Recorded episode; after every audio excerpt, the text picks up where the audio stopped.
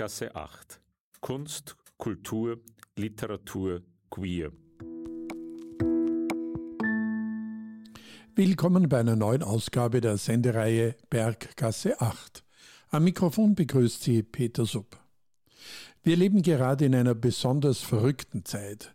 Ein weltweit grassierendes Virus hat unser aller Leben ziemlich auf den Kopf gestellt. Wenn Sie heute am 18. Juli 2021 diese Sendung hören können, ist es gefühlt schon wieder weit weg, dass wir eben erst strikte Kontaktbeschränkungen hatten. Größere Zusammenkünfte waren bis vor kurzem kaum möglich. Lesungen und Autorengespräche über neue interessante Bücher in Buchhandlungen konnten ebenso wie andere Kulturveranstaltungen seit mehr als einem Jahr nicht mehr stattfinden. Das Virus hat uns aber gelehrt, damit umzugehen.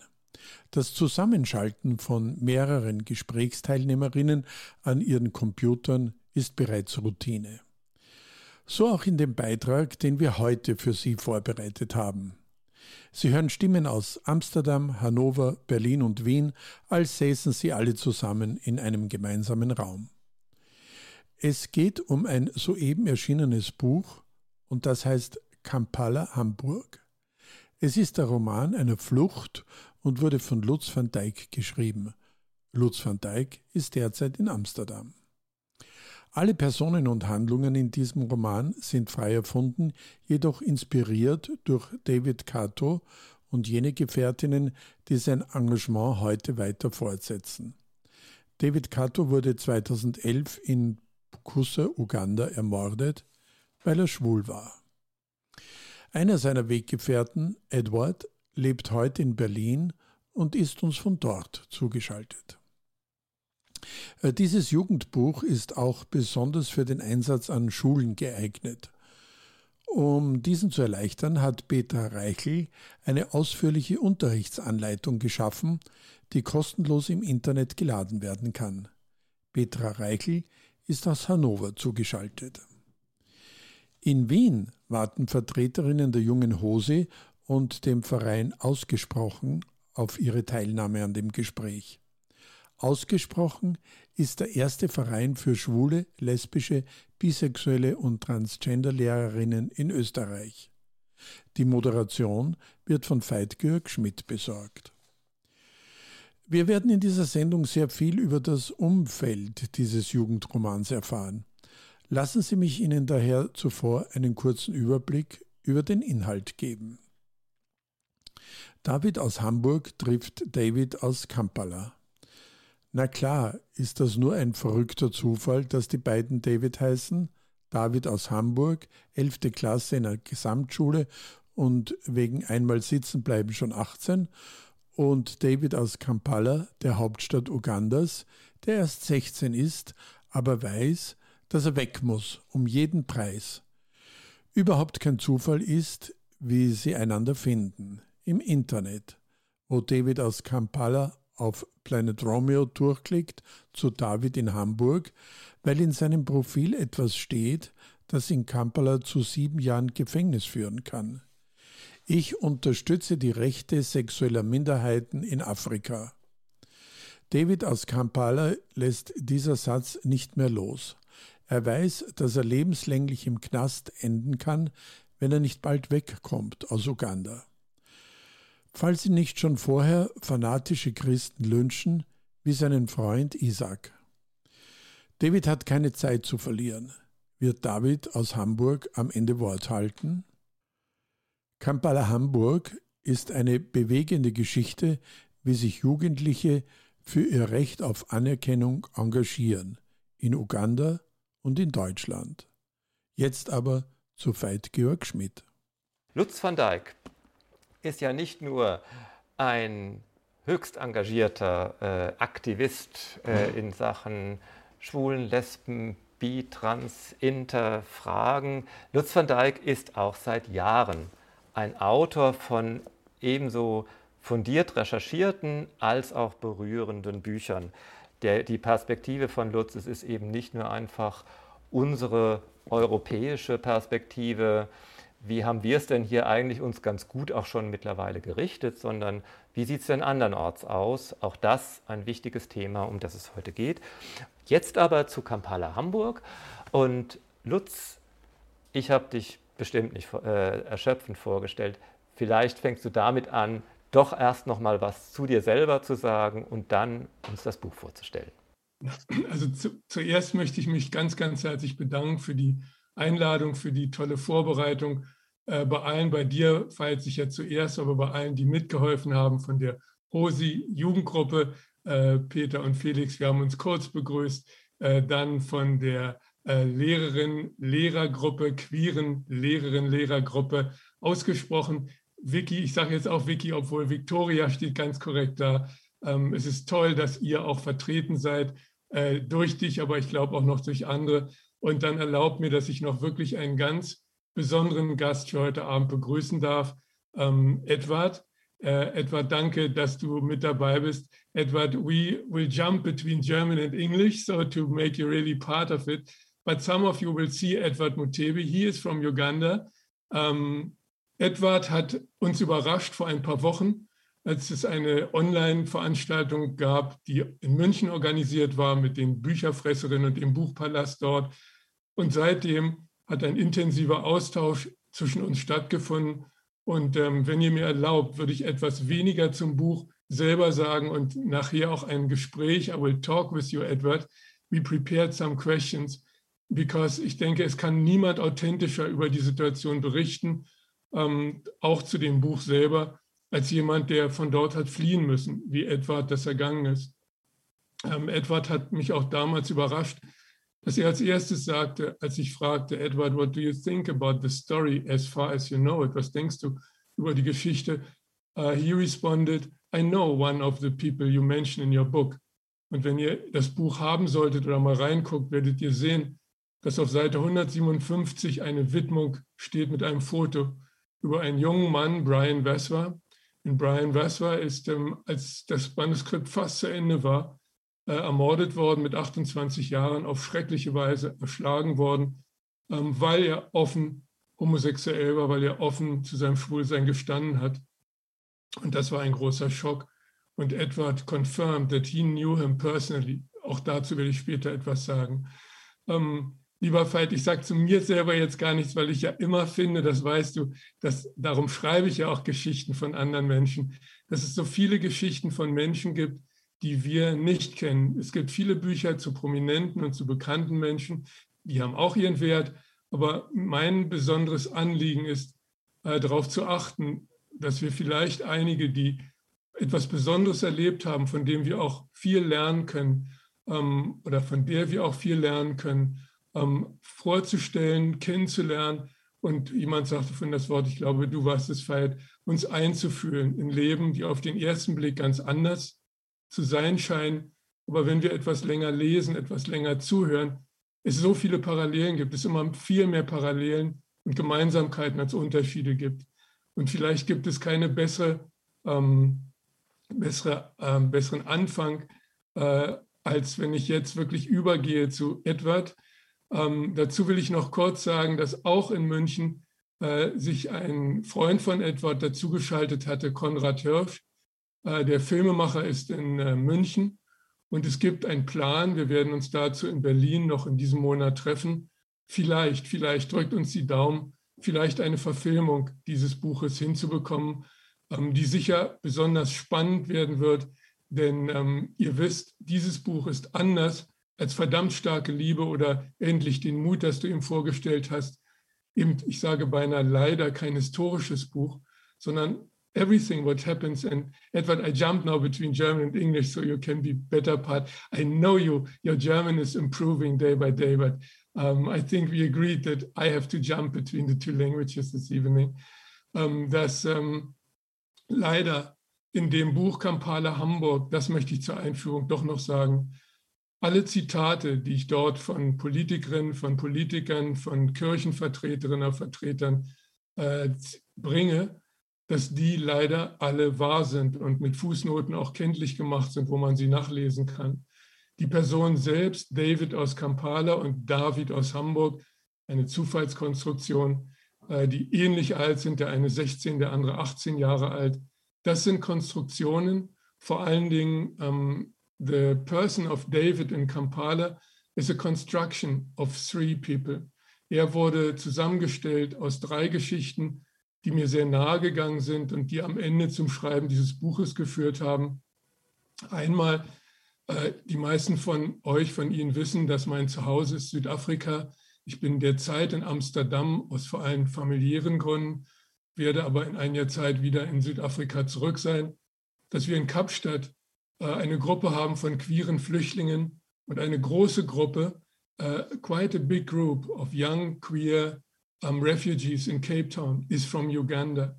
Uh, I know a young doctor, for example, who uh, didn't return from a conference in New York because he was threatened to be arrested on his return. Um, dieser junge Arzt arbeitet inzwischen in Südafrika, ist zum Glück auch anerkannt. Leider ist dies aber nicht bei allen der Fall und einige haben sehr darum kämpfen müssen, um, um eine Anerkennung zu bekommen, um in Deutschland oder einem anderen sicheren Land bleiben zu können. Edward, we will talk about your asylum application also just in a moment. Um, was ich noch sagen wollte, ist zu zwei anderen Figuren, die zu diesem David am Ende geführt haben. Die zweite ist eine, ein junger Mann gewesen, der mich im Internet gefunden hat, was auch ein bisschen zur Konstruktion der Geschichte geführt hat ähm, wie das sein kann, dass wir ja heute über soziale Medien, manchmal unsoziale Medien, plötzlich Kontakte haben können, die, als ich jung war, unvorstellbar waren. Das sind junge Leute und ähm, äh, Peter, du hast das so toll erwähnt, dass du auch für heute Abend noch Gruppen angesprochen hast, die wir niemals nach Wien bekommen hätten, aber die vielleicht jetzt durch dich neugierig geworden sind. Ähm, dieser junge Mann war nach Ruanda äh, von äh, von Uganda nach, ins Nachbarland Ruanda, nach Kigali, geflüchtet und saß dort fest. Er kam, konnte wieder zurück, noch weiter. Und äh, mit ihm ist eine lange ähm, Ko Kommunikation über dieses Medium entstanden. Und wir haben dann mit Freunden äh, es geschafft, dass er in ein weiteres drittes Land, das ich jetzt nicht nenne, weil er ist immer noch nicht sicher, hat fliehen können. Und die äh, dritte äh, Konstruktion ist dann am dichtesten an der wahren Person. Ähm, dass ähm, ihr vielleicht, wenn ihr das Buch schon gelesen habt, auch merken werdet, dass er gar kein typischer afrikanischer Flüchtling ist oder afrikanische Flüchtling ist. Wir haben ja häufig die Stereotypen im Kopf, das sind Menschen, die hungern, die sehr arm sind, die aus Kriegsgebieten flüchten. Das stimmt auch in den meisten Fällen. Aber es gibt auch Flüchtlinge, äh, so wie David im Buch. In Wirklichkeit heißt er anders, deren Mutter eine Krankenschwester ist, die nicht arm ist, dessen Vater ein Arzt ist, die Eltern sind geschieden und dessen Flucht zunächst sehr luxuriös beginnt, mit guten Papieren, mit ausreichend Geld, mit einem Handy, mit genügend Airtime und Data und aber trotzdem auch mit diesen, all diesen guten Startbedingungen es dann zu einem völligen Zusammenbruch und Chaos kommt, als er in Nigeria, in Lagos überfallen, ausgeraubt wird und plötzlich außer der Unterhose und einem Unterhemd gar nichts mehr hat. Ähm, dieser junge Mann ist in der Tat ähm, bis nach Deutschland gekommen. Er ist noch immer in einem äh, nicht abgeschlossenen Asylverfahren. Ja, und das Letzte, was ich dazu noch sagen möchte, ist, dass ich wirklich besonders auch Petra Reiche danken möchte. Äh, Petra, wir kennen uns ja aus einer wunderschönen Zusammenarbeit, dass ich an deiner Schule in Hannover äh, seit vielen, vielen Jahren jedes Jahr war mit äh, tollen Lesungen, mit mutigen jungen Leuten und mutigen Lehrerinnen und Lehrern wie dir. Ähm, und als ich dich fragte, ob du dir vorstellen könntest, auch weil du mit vielen äh, jungen Flüchtlingen heute in Hannover arbeitest, dazu eine, eine Empfehlung zu schreiben für den Unterricht, hast du, glaube ich, innerhalb von kürzester Zeit, es war weniger als einen Tag, Ja gesagt. Und du wirst nachher einen eigenen Raum bekommen, um das vorzustellen. Ähm, ich wollte auch begrüßen, aber ich kann sie jetzt nicht sehen. Vielleicht ist sie da äh, Katrin Rüger vom Buchpalast in München, ähm, die Schuld hat, in Anführungszeichen, glaube ich, das darf man so sagen, dass dieses Buch für den Jugendliteraturpreis nominiert worden ist in der Gruppe der Jugendjury. Es waren vor allen Dingen Münchner Jugendliche und Kinder, die für dieses Buch votiert haben, deren Gruppe den wunderschönen Namen hat, Bücherfresserin mit einem Sternchen. So, now Uh, you are still there. I don't see anybody has been fallen asleep. Also ihr seht alle noch relativ wach aus. Edward, this is our chance. I jump now uh, to you again. Welcome. You are in Berlin now, right? Yes, I'm in Berlin. Wonderful. Um, Edward, you are not only a refugee, you are a very courageous activist. You had been an activist in Uganda, and again, you are an activist in Europe. And I can't praise you enough for that. You are a role model, I think, for many, many other young people, uh, not only in your home country, but also in Germany. Uh, if you all allow me, uh, we prepared three, three questions. Um, wir haben drei Fragen vorbereitet. Um, Edward, um, first question um, is related to the situation in Uganda. Um, if I may ask you, what was the main reason? Because I know no refugee just leaves easily. No person is just running away from friends and family. Can you explain to us what was your final point to decide it's enough, it's too risky, it's too dangerous, es ist zu gefährlich in Uganda? Um, was war dein Hauptgrund, um vor einiger Zeit zu sagen, ich muss versuchen, wegzukommen, weil es zu gefährlich ist? It's too dangerous. What was your reason to decide to leave Uganda? Yes, uh, thank you so much. First of all, I want to to apologize to you viewers that uh, I cannot speak German very well, uh, but I'm trying my level best, of course, to to, to learn. Going to the question, uh, as in Uganda, I was an activist, and uh, I started an organization called Let's Talk Uganda, which was uh, an LGBTIQ and sex workers organization. Uh, which was of course fighting for the rights and providing Edward sagt, er war Aktivist in Uganda. Er hat dort bei einer Organisation gearbeitet, die vor allen Dingen junge, queere Menschen unterstützt hat, die von ihren Familien verstoßen waren, die kein Zuhause hatten, die obdachlos waren, ähm, die kein Einkommen hatten. Und diese Organisation hat versucht, für diese jungen Leute zu Hause zu, verschiedene Formen von Zuhause zu finden. Uh, so as I was saying, uh, it was quite very difficult to operate because in so many instances, uh, I was arrested. Uh, for example, in 2013, 2014, of course, this was not in 2013, 14 when I was arrested. It was not part of my activism work. It was because of the the law which was passed in 2013, 14, uh, the anti-homosexuality law. But after that, I became so much engaged into the LGBTI community. And uh, as I said earlier, that I started organization, and because of this, I was in several instances arrested and detained for no reason, you know, because because of the work I was doing. So basically, I had gotten so used to the Ugandan police cells and prison, being put in prison. It was Edward, allow me to ask: Have you been tortured and beaten too, or has it been arrest which is under the condition of Ugandan prisons bad enough?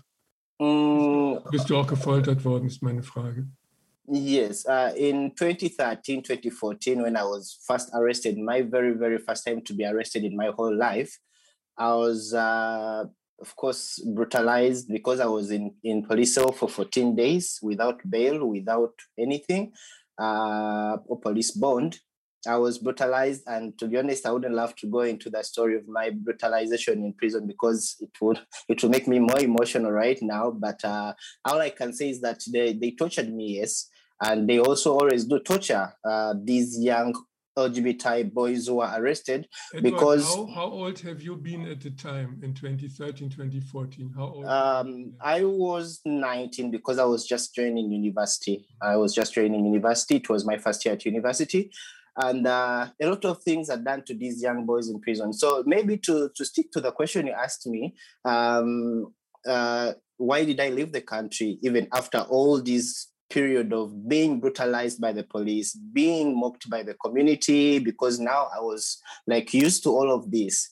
It came to a point that now they saw uh, I'm, no, I'm, I'm not shifting from from my goals of saving these young men. They started writing me letters threatening me that we are going to, to kill Um, you. Edward hat erzählt, dass dies, das erste Mal, dass er verhaftet wurde, war er 19 Jahre alt. Ähm, das war 2013, 14. Ähm, seitdem ist er mehrfach erneut verhaftet und auch gefoltert und geschlagen worden. Ähm, das war aber noch nicht genug, um ihn dazu zu bringen, wirklich das Land zu verlassen oder zu versuchen zu flüchten. Ähm, es eskalierte, es gab Todesdrohungen auch aus der äh, Dorfgemeinschaft, wo er lebte. Er hat Briefe bekommen, wir werden dich ermorden, wir werden dich erschlagen. Und da es solche Geschichten mehrfach in Uganda gegeben hat, hat er das auch ernst nehmen müssen. Es eskalierte dann aber trotzdem am Ende damit, dass er auf dem Weg von einer Disco mit anderen äh, jungen Leuten zusammen äh, wiederum angehalten, geschlagen wurde. Dann er wurde liegen gelassen am Straßenrand, wachte später auf. Und es war irgendwann der Punkt klar, dass wenn er bleibt, er irgendwann auch zu denen gehört, gehören wird, die zu einem Opfer zu rechnen sind und die die, die große Chance haben, äh, dieses, dieses Schreckliche nicht zu überleben. Second question, what is your memory of Brian? I never met him. It was a deep shock to me when friends wrote to me and, and told me, Brian, Brian, Brian, our friend Brian, they killed him in a horrible way. What is your personal memory to Brian? What kind of person was he? Uh, Brian is one of the the few uh, boys I started living with when I started the safe housing shelter. Uh, I think that was around 2016, when 2017, I think, when I uh, I just finished university. Uh, I, I started having so many boys writing me on Facebook, we are homeless, we don't have where to stay. Uh, um, Edward hatte bereits einen Namen in der queeren Community in Uganda und junge Leute haben ihn kontaktiert über Facebook und andere Formen und haben gesagt, ich bin zu Hause rausgeflogen, meine Eltern haben das erfahren, Nachbarn haben mich das ähm, äh, stigmatisiert, kann ich bei dir wohnen? Und dann war seine, sein Beispiel, dass sie sagte, ja, ich hatte erst sechs oder sieben junge Leute, die bei mir im Zimmer gewohnt haben. Da habe ich zu ihm gesagt, ja, du kannst auch kommen. Uh, Edward, your kindness, your generosity is already proven by that. And um, if I'm right, Brian himself became later member of an organization called Children of the Sun, who supported again themselves, young people. Some of them also had to earn their living by as sex workers. Some had very horrible lives, but Brian was one of them who tried to give them shelter and support. Is that correct? Yes, because I think from the from the support I gave Brian, he also wanted to give back the same the same help like I did with him. So when at a certain point he became independent in Ginger, he also started uh, welcoming these poor young people who never had where to stay because they are chased away from their homes because of their sexuality. And Brian was really following uh, my footstep, I should say. He was a very kind person, very loving. Um, Brian war bekannt dafür, dass er ein sehr sanfter, sehr freundlicher, sehr hilfsbereiter Junge war, ähm, der dann auch selber beschlossen hat, wiederum anderen zu helfen und das weiterzugeben, was er von Edward gelernt hat. Uh, so that's what I really remember about him. And above all, he was very, very kind and very loving. Um, my last question, or the last question we agreed on, Edward, is about um, a law which is now again presented in Parliament. Es geht also um ein Gesetz, die sogenannte Sexual Offences Act in Uganda.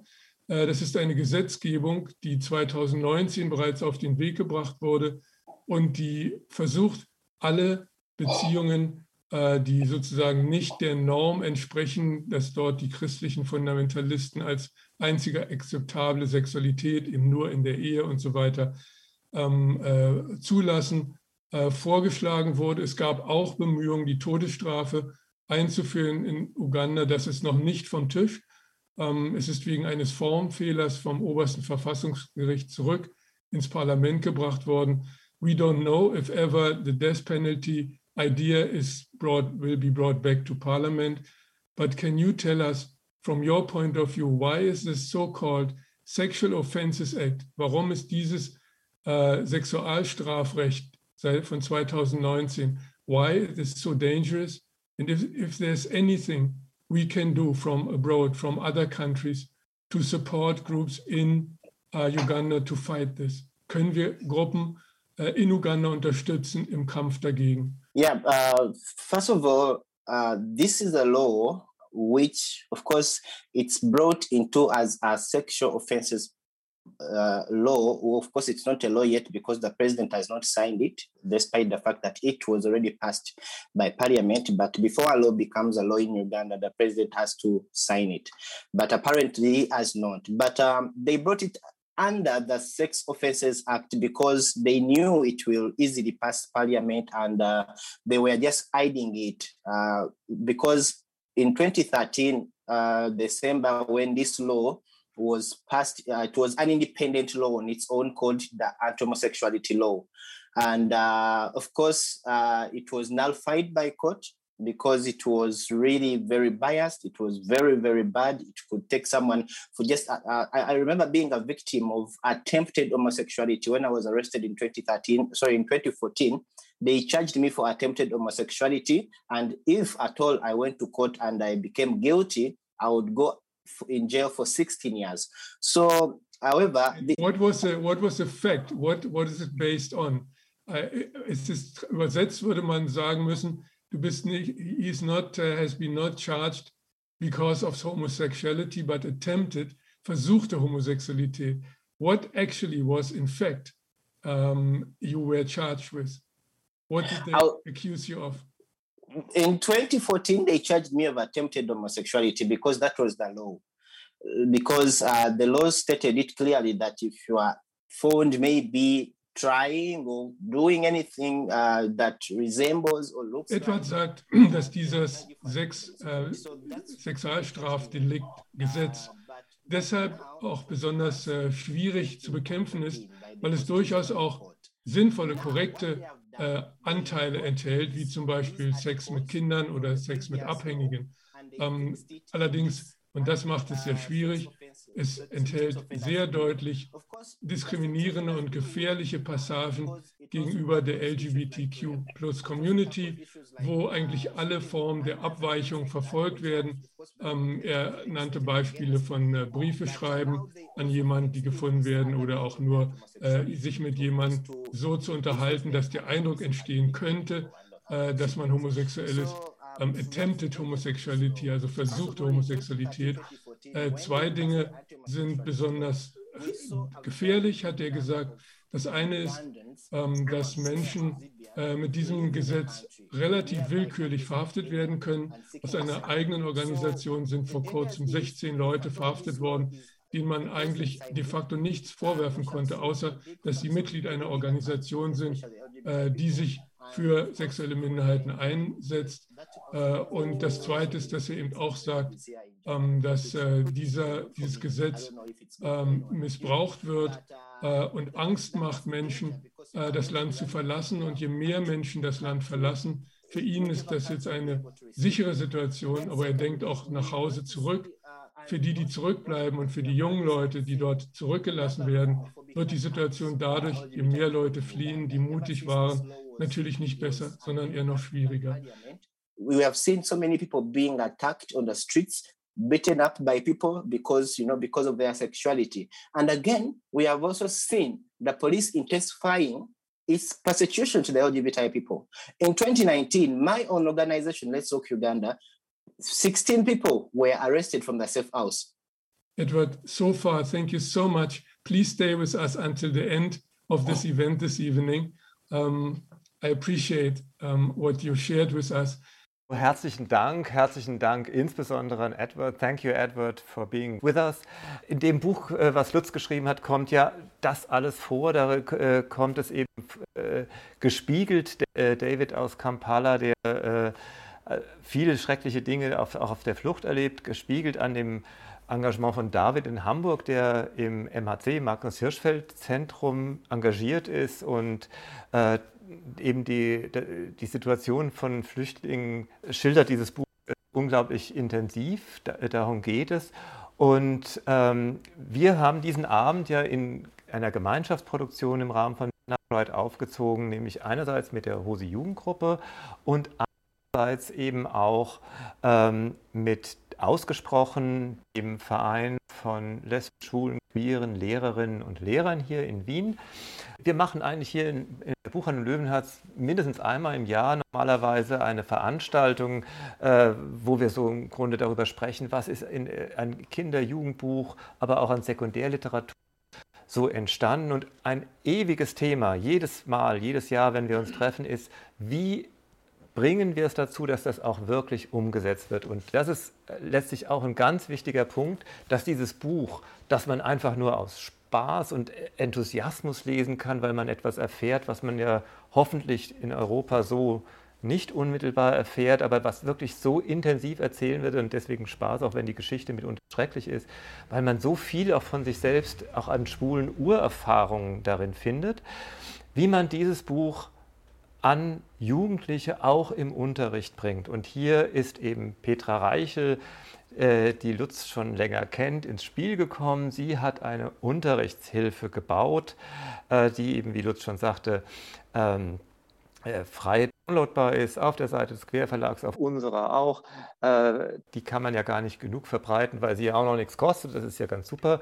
Und Petra Reichel war als Pädagogin immer bemüht, fächerübergreifend zu arbeiten. Also nicht nur einfach ein Thema zu sehen, auf das man sich dann jetzt nun mit aller Verkrampftheit zu stürzen habe und etwas sich äh, erlernend einpauken zu müssen, sondern sie hatte da immer einen viel weiteren Horizont und hat eben aus dieser Perspektive diese Unterrichtshilfe konzipiert, die eben von inhaltlicher Erarbeitung des Buches bis hin zu spielerischer Umsetzung reicht. Äh, und ich sage natürlich jetzt einfach gar nichts mehr, weil das kann Petra viel besser und ich übergebe Petra das Wort. Herzlichen Dank, dass du es gemacht hast. Äh, es soll hoffentlich dann auch bald ein großes Vorbild für noch mehr Arbeit in diese Richtung werden, aber jetzt erstmal konkret an Kampala Hamburg. Ja, erstmal vielen Dank für diese ja, sehr schmeichelhafte Vor, ähm, Vorankündigung und ähm, ich hoffe, dass ich dann nachher auch das so darstellen kann, dass Sie Lust drauf haben oder dass ihr Lust drauf habt, das Buch äh, im Unterricht zu lesen, weil mir, mir hat es total viel Spaß gemacht, das überhaupt ähm, mir auszudenken. Ähm, ich habe meine ganze äh, Schulzeit, seit der Referendarszeit, habe ich durch, dadurch, dass ich Biologie unterrichtet habe, einmal im Jahr die sogenannte Sexualkunde unterrichtet. Und das über einen Zeitraum seit 1979, nein, 78, seit 1978 bis 2015, ähm, wo ich dann aufgehört habe mit Unterrichten. Und ich habe das Fach, ich habe, Bio, ich habe meine Fächer sowieso gerne unterrichtet, aber ich habe äh, diesen speziellen Teil immer sehr gerne unterrichtet, weil man den Schülern, ja, man, es, es war eine sehr intensive Atmosphäre und eine sehr, sehr bereichernde Atmosphäre für mich auch als Lehrerin. Und deswegen ähm, liegt mir an diesem Thema sehr viel. Und das Zweite ist, ich habe immer mehrere Fächer unterrichtet. Studiert habe ich zwar nur Deutsch und Biologie, aber man wird einfach dann sowieso, es kennen alle Lehrer, reingeworfen in alle möglichen Fächer, weil irgendwo fehlt immer einer. Ähm, so dass ich also, ich glaube, bis auf Mathematik und Physik so fast alles unterrichtet habe. Aber mein, meine, meine, meine wirklich geliebten Schwerpunkte waren neben Biologie und Deutsch, Geschichte und Erdkunde. Werte und Normen auch. Äh, und immer wenn ich die Möglichkeit hatte, irgendwie diese Fächer zusammenzubringen in Projekten oder wie auch immer, äh, war das das, was ich geliebt habe. Das andere ist etwas, was ich, was ich gerne gemacht habe, aber das habe ich geliebt. Und äh, als Lutz mich dann gefragt hat, ob ich das machen möchte, ja, dann musste ich, Lutz, da musste ich wirklich nicht lange überlegen und da kann ich mich einfach bloß dafür bedanken, weil ich mich einfach daran austoben konnte. Und so wie mir das Spaß macht.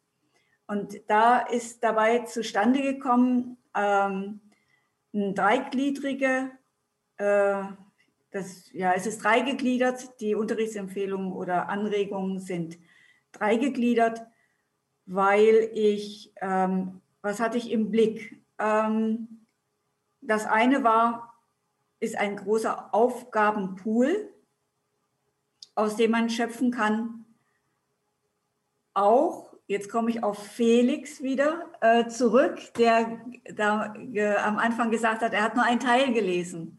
Und ähm, bei diesem Aufgabenpool kann man tatsächlich auch einfach mal, wenn man dieses Fach, wenn man nicht das ganze Buch gerade lesen möchte, einfach auch mal einen Abschnitt draus wählen, ein spezielles Kapitel wählen und dann äh, findet man da zum Aufgaben dazu, die es möglich machen, äh, auch mal Teile herauszuschneiden und die nur in den Mittelpunkt zu stellen. Schade um das Buch, wenn man das nicht ganz liest, ganz klar.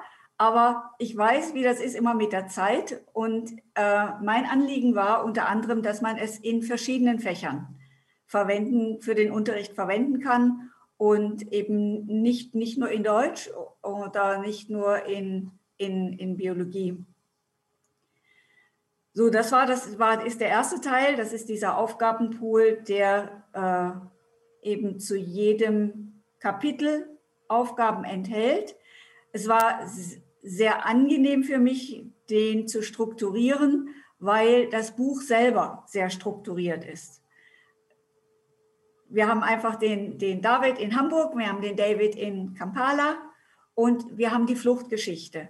Und dadurch habe ich wirklich trennen können zwischen drei Bereichen. Und man kann sich wirklich äh, dann eben, auch, wenn man jetzt zum Beispiel eine Klasse teilen will oder Aufgaben unterschiedlich verteilen will und nicht alle Schüler das Gleiche machen lassen will, dann kann man auf diese Art und Weise auch ähm, schnell diese Groß, Großgruppen einrichten, als Beispiel.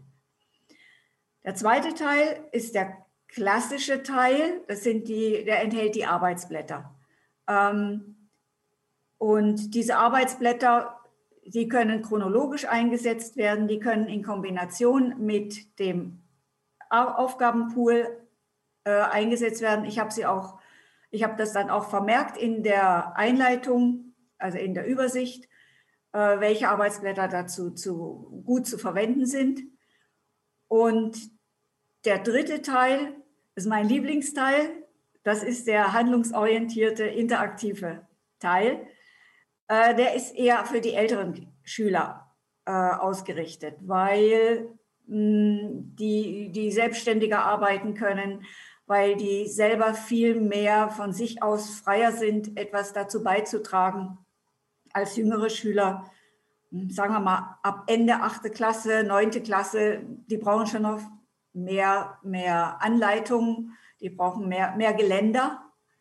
Ähm, während wenn es darüber hinausgeht, wenn es zehnte Klasse ist oder gar elfte, ich weiß es nicht, was vorgesehen ist, äh, die, die sind ja völlig selbstständig in ihrem Arbeiten, denke ich. Und da kommt meiner Meinung nach viel, viel dabei raus, wenn, wenn sie anfangen, wenn sie ermutigt werden zu recherchieren. Petra, ich darf ganz kurz ein, weil wir sehr viele insbesondere jugendliche Österreicherinnen und Österreicher dabei haben. Wir zählen hier in Österreich ein bisschen anders. Also was du als Klasse nennst, heißt, wäre in Österreich einfach die Schulstufe. Also weil wir im Grunde nochmal sozusagen ab fünf nochmal mit eins anfangen. Okay, gut. Ähm, dann sage ich es per Alter. Äh, sagen wir mal, so die 13-, 14-Jährigen, äh, die würde ich jetzt als die jüngste Gruppe ansehen, die brauchen mehr Geländer und mehr Orientierung und dann braucht, muss man vielleicht auch anders nochmal auswählen.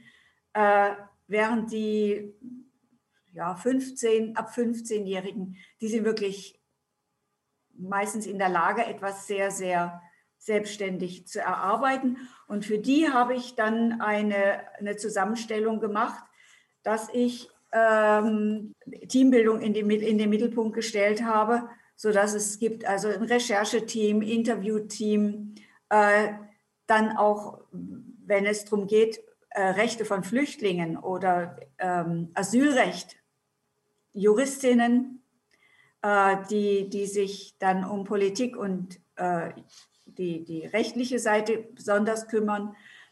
Äh, Geografinnen, weil es sind natürlich verschiedene afrikanische Länder tangiert, sodass man sagen kann, okay, wir können das im auch als Schwerpunkt nehmen. Es gibt Schüler, die so etwas total gerne machen und sie bekommen den Schwerpunkt, kümmert sich euch um diese Länder wie Ruanda oder Nigeria oder Uganda. Ähm, was findet ihr dazu heraus?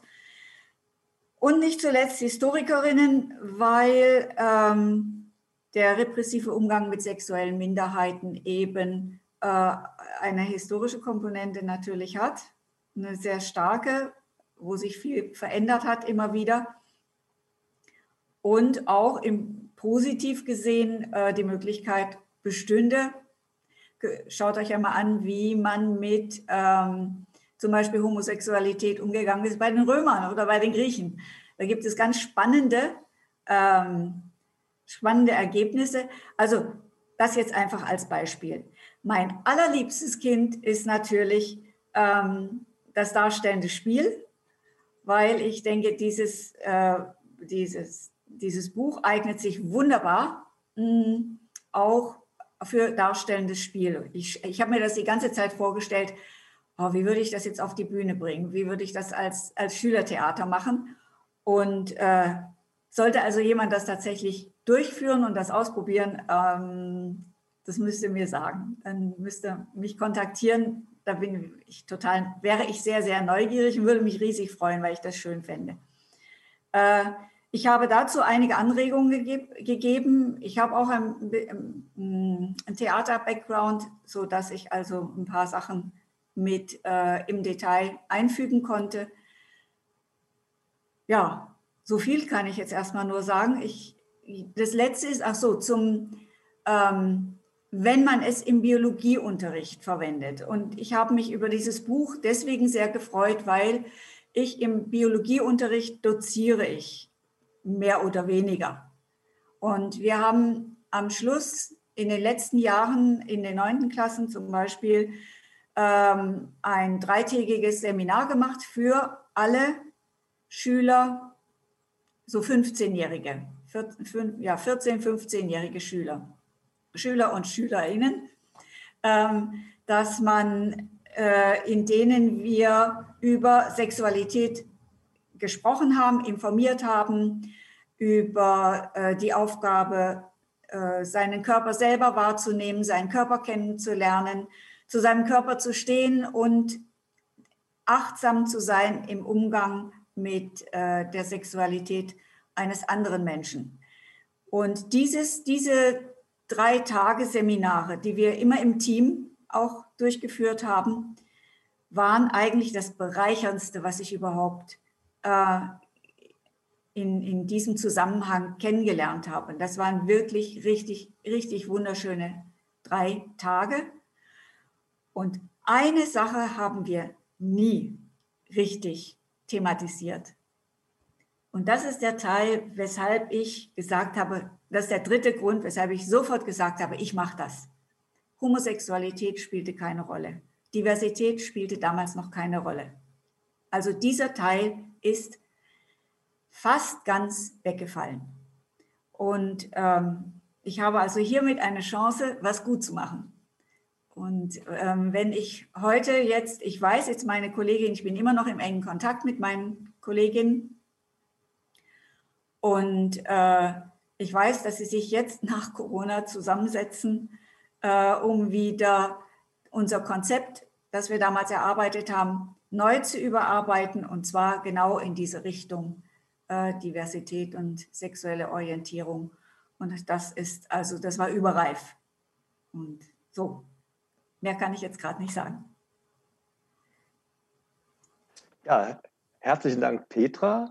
Und ähm, es ist, ich habe ja am Anfang auch schon die Ermunterung ausgesprochen, das ist ein Abend, an dem jede und jeder sehr gerne was sagen kann, und zwar in alle Richtungen. Zu, einfach Zustimmung, habe ich auch sowas erlebt oder würde ich gerne auch mal machen, bis hin zu, nee, das passt mir gar nicht. Äh, also eine herzliche Ermunterung an alle, sagt, was, was ihr dabei empfindet. Ähm, mit Marco habe ich schon mal kurz gesprochen und ähm, äh, der hat als äh, Lehrer da äh, ja auch sicherlich viele Verwertungsmöglichkeiten, aber ich habe den ersten Aufzeiger von Michi Gutler gesehen und möchte ihm doch gleich das Wort geben. Genau. Erstmal Hallo, hallo Lutz, Hallo Petra, hallo Edward. Danke für den Abend. Danke auch an die Organisatoren, sitzen eben neben mir. Ähm, ich mache ein Projekt, ich leite ein Projekt, wo wir ähm, Schulen mit Regenbogen beflaggen. Und dann bekommen wir immer wieder Anfragen nach Unterrichtsmaterialien. Heute ist wieder passiert. Und ich finde das extrem toll gerade, dass eben ich jetzt eben da ein Buch vorgestellt bekomme und gleich die Unterrichtsmaterialien dazu, weil das kann ich dann super an die Lehrkräfte weitergeben, dass die es dann an die Schulen Österreichs tragen können. Ich möchte nur mal Danke sagen, dass ihr das Ganze so, so niederschwellig macht, weil das macht es dann eben für uns leicht, als Multiplikatoren zu wirken. Danke. Wollte ich nur sagen. Dankeschön. Wir müssen uns bei dir bedanken, äh, Michael. Ähm, ich sage es in doppelter Hinsicht, weil gerade da, wo ähm, junge Leute, Schülerinnen und Schüler selber Initiativen dann aufnehmen und aufgreifen, äh, kann so etwas äh, gedeihen. Und als eine ganz persönliche Anmerkung noch, ich fand es wunderschön äh, zuzuschauen, wie du deinen Hunger gestillt hast. Ähm, also nein, wirklich so eine tolle Veranstaltung, wo Menschen entspannt zuhören und sich auch stärken, wenn es nötig ist. War wunderbar. Michael, irgendwann gehen wir mal zusammen essen mit, den, mit der Jugendgruppe. Ähm, und ich freue mich sehr, dass sich jetzt auch bereits Vicky gemeldet hat. Genau. Vicky, was immer du jetzt gleich sagen würdest, ich bin ganz neugierig, sowohl von der Hose-Jugend als auch von euch, der Gruppe ausgesprochen, ihr habt ja einen tollen Namen, zu hören, was der Kern eurer Arbeit ist, was euch am meisten beschäftigt. Und jetzt hast du dich aber sowieso schon gemeldet. Also ganz toll. Vicky, du bist als Nächste dran. Danke vielmals äh, für die Möglichkeit, ähm, dich, Lutz, zu hören. Petra, ähm, ich habe mir diese Arbeitsmaterialien angeschaut, sie sind großartig. Ähm, ich bin ja auch eine Verfechterin der äh, Projektarbeit und des fächerübergreifenden Unterrichts, weil man da wesentlich mehr erreichen kann, als nur im Fach zu bleiben. Ähm, zur Situation an Schulen. Es ist sehr an den LehrerInnen, ähm, dieses Thema durchzuboxen. Äh, und da gehört manchmal einfach Durchsetzungsvermögen und Mut dazu. Und Gott sei Dank in unserem Verein gibt es sehr viele mutige Kolleginnen, die das auch tun. Und ähm, ich sehe ja Biologie, ich sehe ja den Sexualkundeunterricht ja grundsätzlich als, als sehr persönlichkeitsbildenden Unterricht. Ähm, und das Thema Homosexualität eher als Menschenrecht und in den anderen Fächern verortet als in der Biologie, muss ich ehrlich sagen.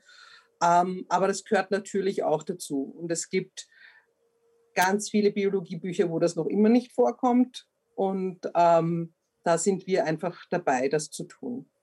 Ähm, wir haben uns, und leider ist das Covid und der Covid-Depression geschuldet, ähm, letztes Jahr schon zusammengetan, um Stundenentwürfe für den Unterricht zusammenzustellen. Wir haben, es liegt an mir, ich habe es nicht geschafft, sie zu fertigzustellen. Ähm, aber da kommt was, auch für die Kolleginnen, die jetzt gerade zuhören. Und ähm, wir arbeiten auch ganz viel mit den pädagogischen Hochschulen zusammen und eben auch mit der Buchhandlung Löwenherz und ähm, vertreiben für euch ähm, die Bücher an der pädagogischen Hochschule, damit eben die Literatur auch dorthin kommt, wo LehrerInnen ausgebildet werden, weil das sind die zukünftigen Multiplikatorinnen im, Schulbildungs-, im Schulwesen. Und da müssen wir jetzt, da, wenn wir jetzt anfangen, ist es eigentlich schon fast zu spät, da hätte schon viel früher was passieren sollen. Ähm, aber da passiert was und da arbeiten wir viel und ähm, das ist unsere Arbeit und danke an Flag Included und ähm, ich gehe mittlerweile auf meinem Schulweg an vier beflaggten Schulen vorbei und freue mich jeden Tag darüber.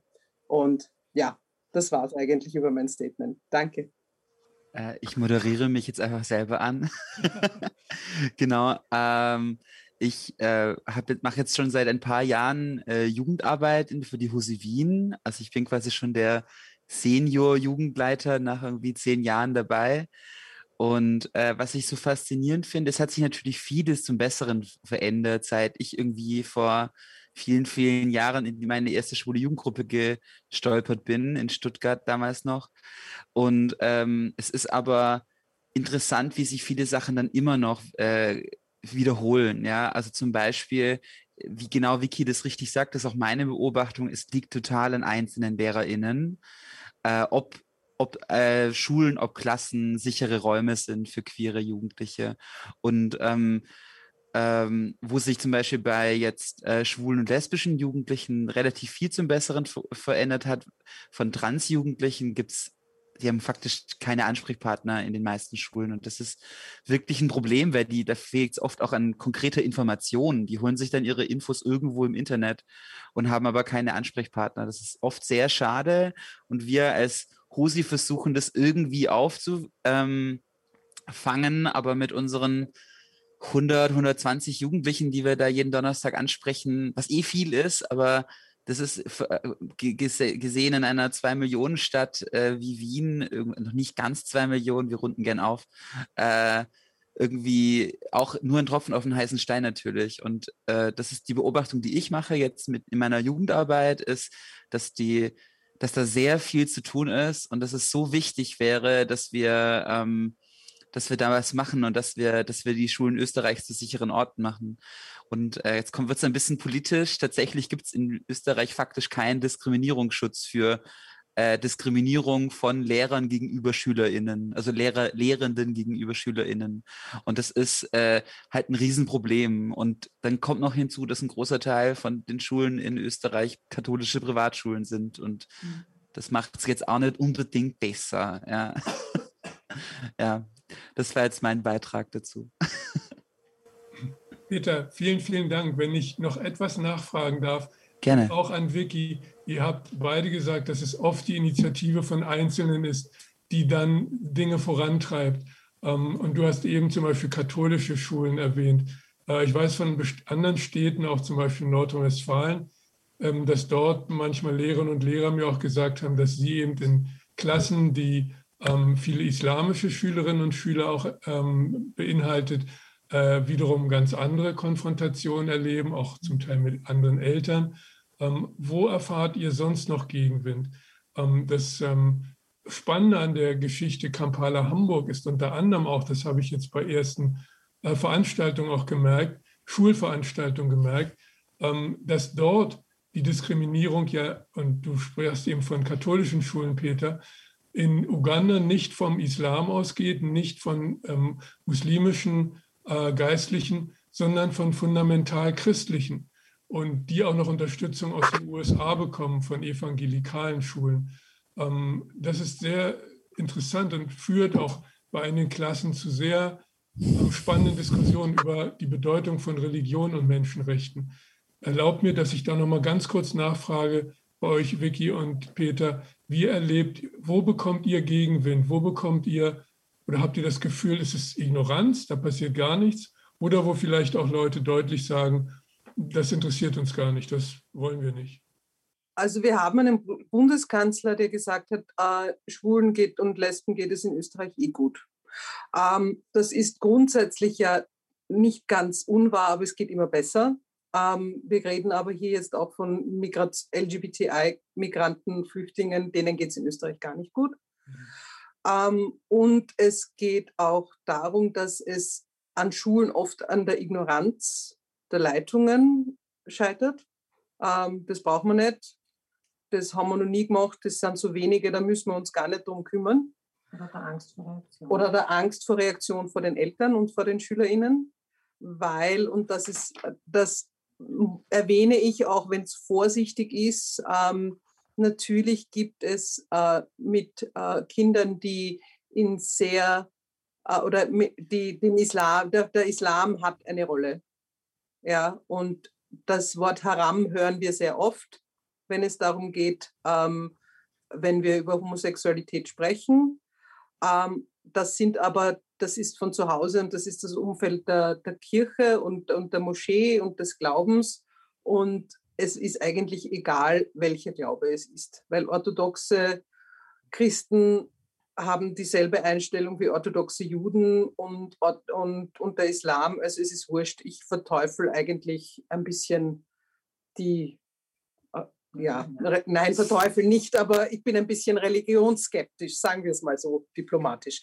Ähm, und ähm, eine Aussage, die mir jetzt gerade einfällt, äh, unser Vereinsgründer hat einmal eine, an der Pädagogischen Hochschule ein Seminar gehabt mit einem Imam und der, äh, und der hat gesagt, bevor wir Schule akzeptieren, in, ähm, akzeptieren, wir die, ähm, akzeptieren wir Israel als Staat.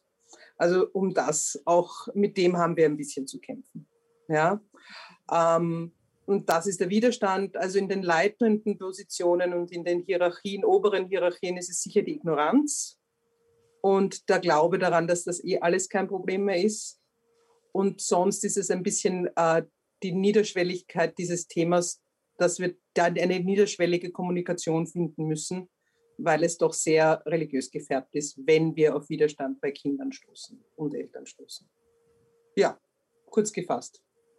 Äh, was ich, äh, was ich noch dazu zu sagen hätte, ist, dass, also wir haben jetzt konkret, also mit, mit religiösen Diskriminierungen innerhalb der Jugendgruppe bei uns jetzt relativ selten Kontakt. Das liegt aber auch ein bisschen daran, dass wir äh, sehr, sehr weiß sind, was auch ein bisschen schade ist. Also wir haben sehr, sehr wenig Migration leider in der Jugendgruppe. Das, da gibt es andere Angebote, da wäre wär, da von denen, von, also zum Beispiel MeGay oder ähm, oder ähm, äh, Queerbase, das sind so, so geflüchteten Organisationen oder Migrantentische, queere Organisationen äh, hier in Wien, äh, die haben da sicher ganz andere Erfahrungen. Ähm, aber was schon ein bisschen die Erfahrung ist, ist, dass, dass man oft so, also als Vertreter der Jugendgruppe war ich schon ein paar Mal eingeladen bei so neuen Mittelschulen, äh, so Kinovorstellungen mit irgendwie queeren Filmen.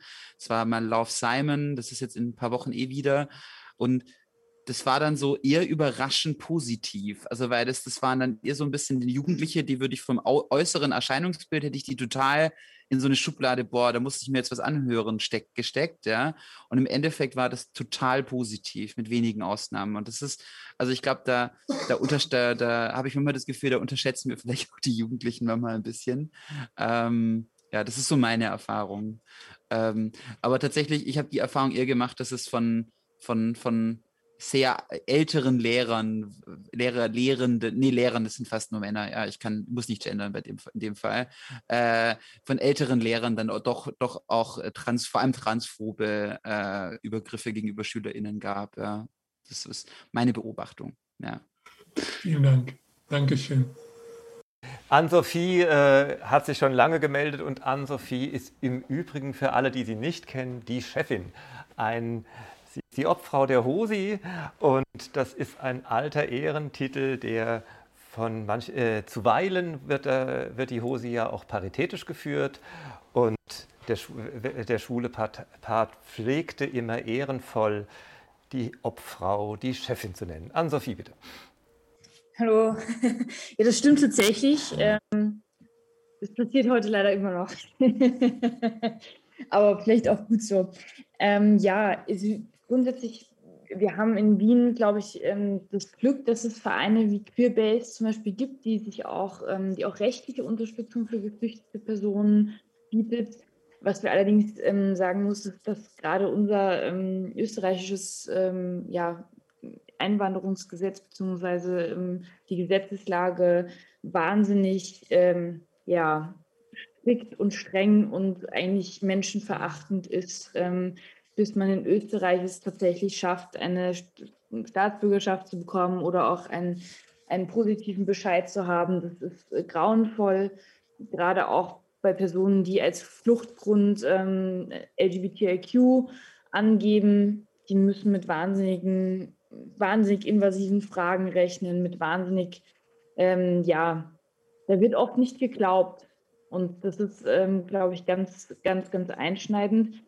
Und vielleicht nochmal kurz auf die Frage, die auch Vicky und Peter gerade beantwortet haben. Ja, es ist ähm, schon auch so, dass es äh, auf jeden Fall vielleicht besser geworden ist, auch für gerade schwul, lesbisch, bisexuell oder auf der sexuellen Orientierung.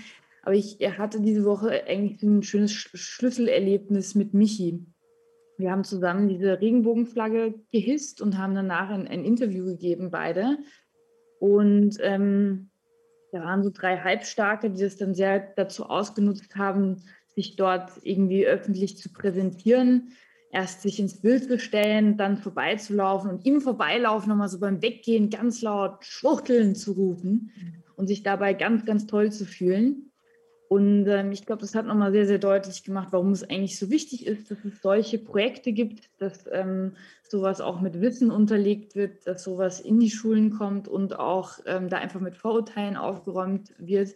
Weil ich glaube, diese, die, das, was dort passiert ist, hätte mit äh, ganz einfachen Mitteln, nämlich ähm, dem Nicht-Verschweigen oder dem, es kommt auch mal in einem Lehrmaterial einfach vor, ähm, schon verhindert werden können, weil dann wäre es einfach nicht cool gewesen, das rumzuschreien.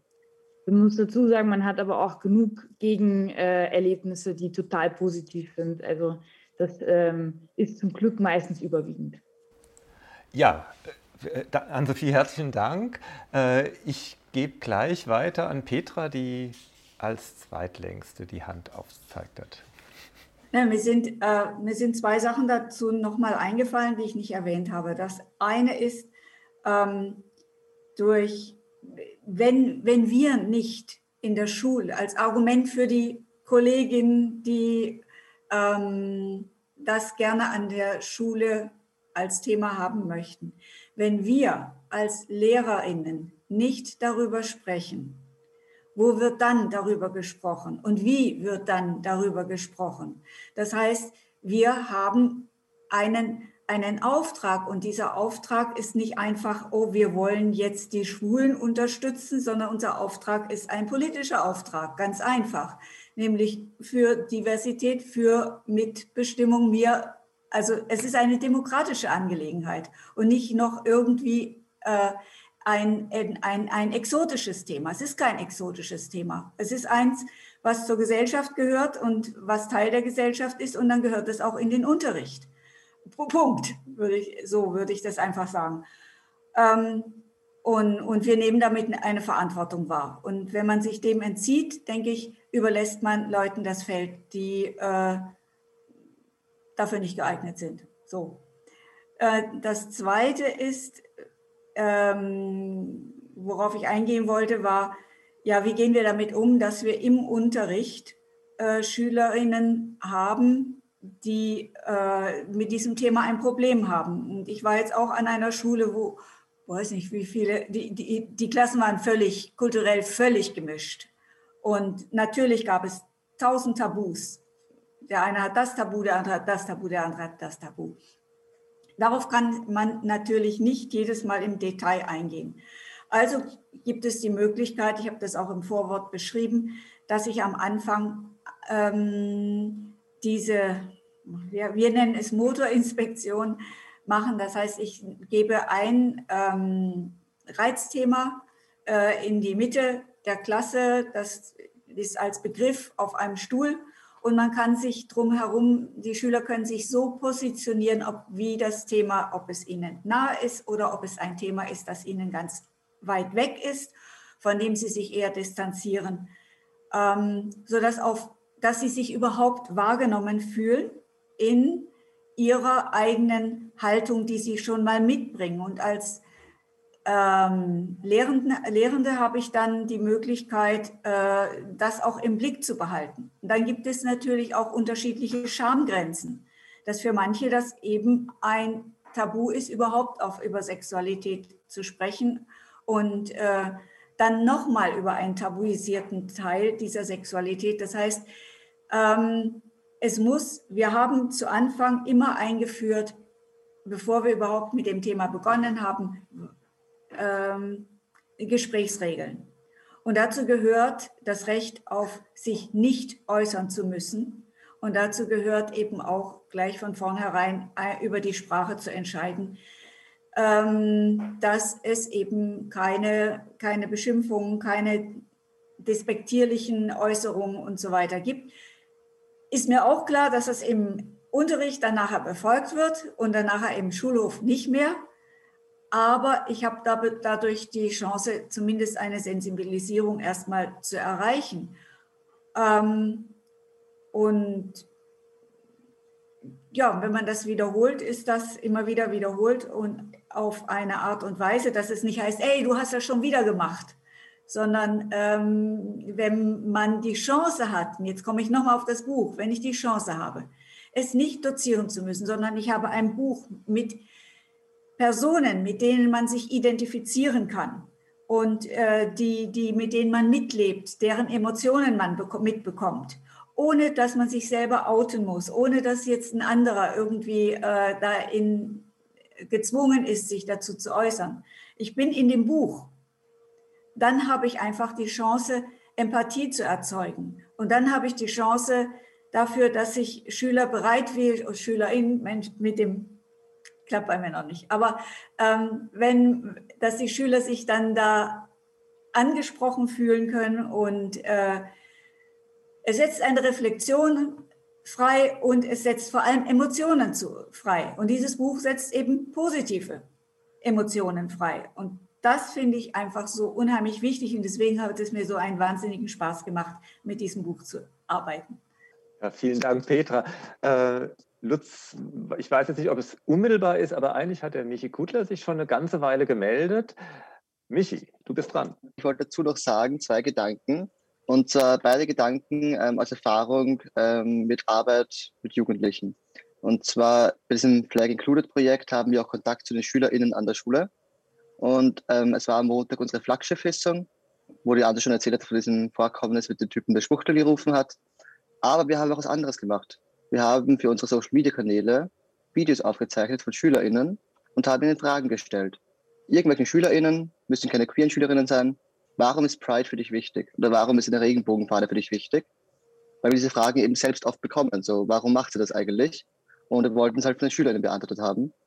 Und da meinte ein Mädchen, weil die Schule mein zweites Zuhause ist. Und das fand ich wahnsinnig schön, diese Antwort und extrem inspirierend. Äh, und das wollte ich einfach mit euch teilen. Und der zweite Gedanke ist, dass man vor allem bei, bei Kreisen, die noch nie zuvor Kontakt hatten mit solchen queeren Themen, absolut kein Vorwissen voraussetzen darf. Und das ist extrem schwierig, weil vor allem in so linken Kreisen bei uns ist oft dann, wir haben das Gefühl, jeder muss sich perfekt auskennen mit Themen, bereits bevor wir in solche Diskussionen reingehen. Ähm, und das habe ich erlebt, es war eigentlich recht lustige Situation sogar. Wir waren bei einer Schule, es war eine, eine Schule, eine Brennpunktschule, könnte man sagen, mit einem hohen Anteil von migrantischen SchülerInnen. Ähm, und da wurden wir, wir waren eben zu dritt da als Schule, wir haben zuvor Love Simon geschaut und hatten dann eine Besprechungsrunde. Und da wurden gefragt als Schule, wo wir uns heute extra so angezogen haben, so männlich, ob wir sonst in Frauenkleidern herumlaufen. Und äh, das war halt scheinbar eine Annahme, die halt ganz normal war bei diesen Kindern, dass eben Schwule in Frauenkleidern herumlaufen. Und ich finde, das ist verdammt wichtig, eben das zeigt eben, wie niederschwellig man da reingehen muss, wie wenig ähm, ähm, Vorwissen man da äh, erwarten darf und ähm, vor allem eben auf welcher Ebene man auf die Leute zugehen muss. Man muss da bei den Basics anfangen und das geht eben genau durch solche Bücher, wo du halt das Leben erzählt bekommst von der Person, wo du dich reinfühlen kannst. Das finde ich deswegen so wichtig, weil man eben so tief anfangen muss. Und das wollte ich kurz geteilt haben, weil diese Erfahrung einfach für mich eine extrem, extrem wichtige war, um zu verstehen, ähm, welchen Kampf wir da eigentlich führen und oder für was wir da kämpfen. Ähm, und ich glaube, das Buch ist eine große Unterstützung dabei. Ja, vielen Dank, Michi, dafür. Das war wirklich toll. Äh, Lutz, du wolltest was sagen. Wirklich, das waren zwei tolle Beispiele, weil sie auch sehr, sehr belegen, was ich seit 30 Jahren in Schulen erlebe, dass wir, wie, wo auch immer und wie auch immer beginnen, mit Achtung gegenüber anderen auftreten. Wir wollen, dass uns Achtung entgegengebracht wird. Also ist es sehr wichtig, dass wir auch mit einer besonderen Anerkennung, äh, wer auch immer uns dann wie auch immer begegnet, äh, auftreten. Ich will dazu auch ganz kurz äh, ein, zwei Beispiele sagen. Ähm, manchmal, wenn ich in eine Schule komme zu Lesungen, sagt der Schulleiter wohlmeinend zu mir, Herr van Dijk, die eine Klasse, die ist sehr schwierig, da würde ich nicht reingehen. Die anderen sind schon ganz nett, mit denen haben wir uns auch schon mal zu dem Thema unterhalten, gehen Sie mal lieber in diese. Meine Standardantwort ist immer, dass ich sage, ja bitte, ich würde wirklich gerne zu der Klasse gehen, äh, die Sie als schwierig einschätzen. Und das Zweite, wenn dann wirklich in der Klasse einige junge Leute sagen, oh, was sollen wir denn da und das interessiert uns gleich und Schwule sind scheiße und interessiert uns überhaupt nicht, dann ich niemals sagen würde, also das geht aber so gar nicht, sondern der Regel sage als Antwort, ich finde das gut, dass du das jetzt sagst und auch in meiner Gegenwart hundertmal besser, als wenn du es hinter meinem Rücken sagst, wenn ich weg bin. Das ist schon mal eine unerwartete Konfrontation. Und dann, wenn es weitergeht, ich nachfrage und sage, hast du Erfahrung? Kennst du Schule? Weißt du, worauf sich das basiert, was du jetzt sagst. Kannst du mir ein Beispiel sagen? Ein Dialog, eine Achtung ähm, auszusprechen, die häufig überrascht. Das ist meine Erfahrung. Du hast das sehr schön eben auch mit dem Beispiel der Frauenkleider ähm, gesagt. Mir passiert immer wieder auch, oder es ist aber weniger geworden. Also das ist das Hoffnungsvolle jetzt meines letzten Beitrags. Vor 30 oder 20 Jahren war oft, wenn dann am Ende, ich sage das ja nicht am Anfang, meistens am Ende, einer Lesung oder Veranstaltung, dass ich auch schwul, dass ich auch homosexuell bin, dann manchmal junge Leute denken, das ist jetzt ein besonderer pädagogischer Trick von mir, Und bestimmt bin ich ja nicht so, weil dann kommen immer noch oder kamen früher öfter, seltener zum Glück, aber immer noch mal Anmerkungen wie, aber Sie sehen ja gar nicht so aus. Und äh, das heißt, dass immer noch genau das, was du eben gesagt hast, Michael, ähm, diese, diese Stereotype in Köpfen sind und wir deshalb auch das Direkte, das Persönliche konfrontieren so wichtig ist. Ähm, eine letzte Bemerkung noch, warum ich mich sehr, sehr über diese Nominierung mit dem, ähm, zu dem Deutschen Jugendliteraturpreis gefreut habe. Natürlich für den Verlag, der sehr mutig war, dieses Buch mitten in Corona-Zeiten herauszugeben. Vielen Dank auch dir und anderen für eure große Unterstützung und den Mut machen, dass der Verlag das dann auch wirklich gemacht, gewagt und gemacht hat. Ähm, will dazu aber auch sagen, dass, ähm, dass das einen weiteren eigenartigen Vorteil hat. Ähm, ich hab, bekomme jetzt jede Woche zwei, dreimal E-Mails von Lehrern und Lehrern, die äh, in ihrer Schule das Plakat dazu haben hängen sehen. Und ich weiß nicht, ob man das in Österreich auch bekommen kann, weil du kannst da mal vielleicht einfach bei den, beim Querverlag nachfragen. Es gibt in Deutschland kostenlos in München beim Arbeitskreis Jugendliteratur zu bestellen ein großes DIN A3-Plakat, auf dem alle, ich glaube 36 nominierten Bücher, jeweils sechs in den verschiedenen Kategorien vorgestellt werden. Dort ist Kampala Hamburg natürlich nur eines von vielen, aber das Schöne ist, dass es dadurch plötzlich auch jedenfalls weiß ich es von München und von einigen anderen Städten, auch in katholischen Schulen plötzlich eine Werbung für dieses Buch hängt. Und was ich sagen wollte mit diesen zwei, drei E-Mails, die ich da manchmal kriege, äh, oder der, seit diese Nominierung begonnen hat, wo dann Lehrerinnen und Lehrer sagen, ich hatte mir das bestellt und habe den Titel gelesen, aber ich habe die Beschreibung nicht aufmerksam gelesen. Und ich habe dann erst, als das Buch da war, gemerkt, dass es ja um sexuelle Minderheiten geht. Und dann habe ich aber gedacht, naja, jetzt wo wir das Buch schon mal haben, machen wir auch was damit. Und das führte zu sehr ähm, spannenden Rückmeldungen. Das, was auch jetzt äh, einige von euch sagten, auch Vicky, was du sagtest, dass es manchmal, ähm, oder, oder Felix und äh, Peter, dass es auch gute Überraschungen gibt. Dass es auch Kontexte gibt, wo man es zunächst gar nicht erwartet und wo dann es Rückmeldungen gab von äh, Lehrern oder Lehrern, die in Klassenverbänden vielleicht zwei, drei Jahre arbeiten, aber ihre Schülerinnen und Schüler kaum kennen.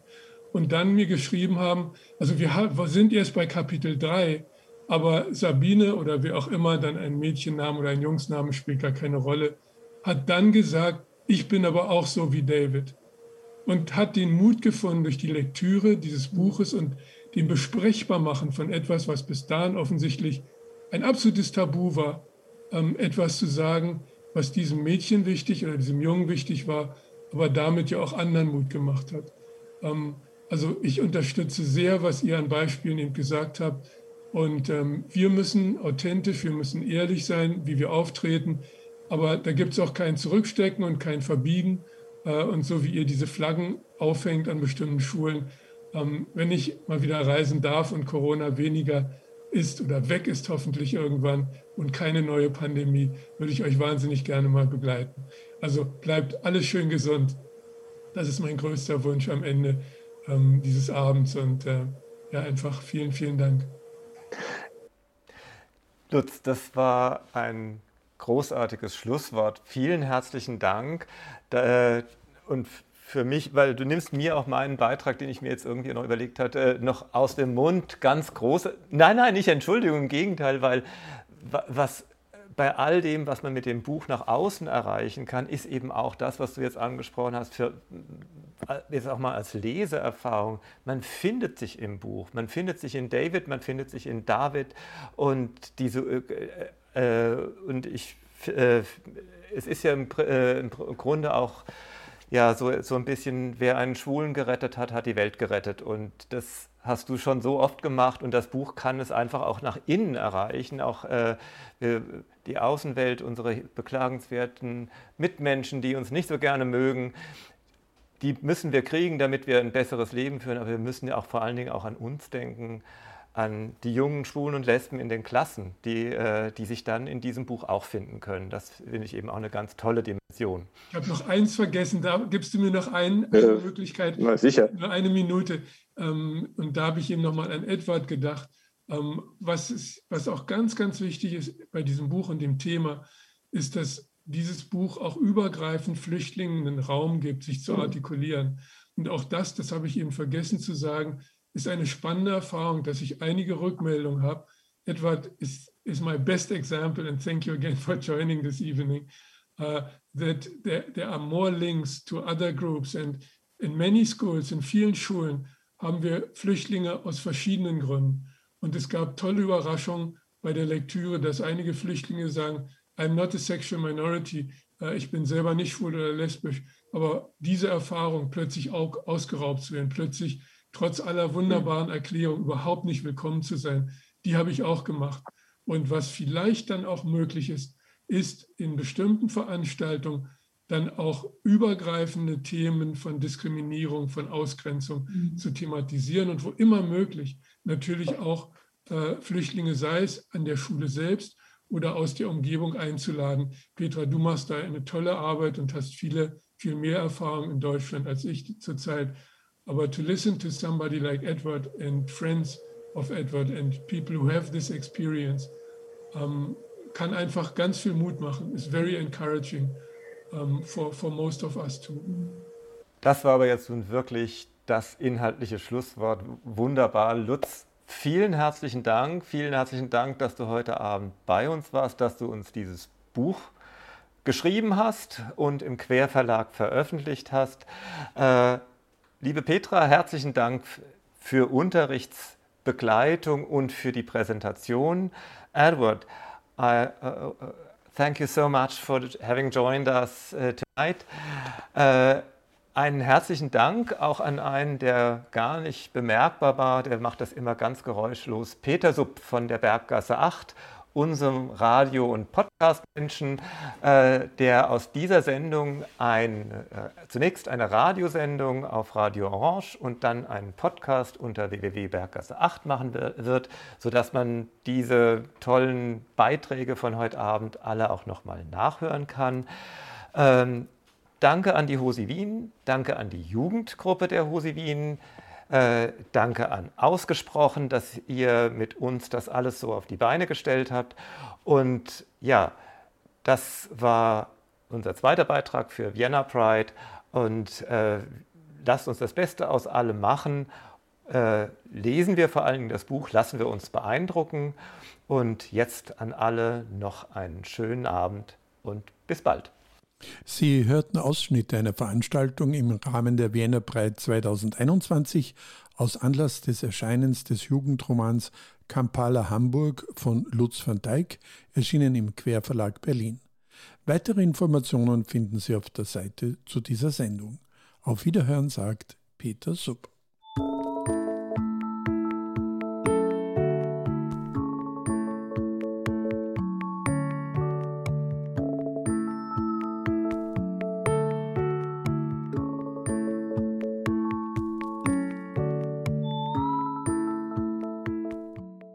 Berggasse 8.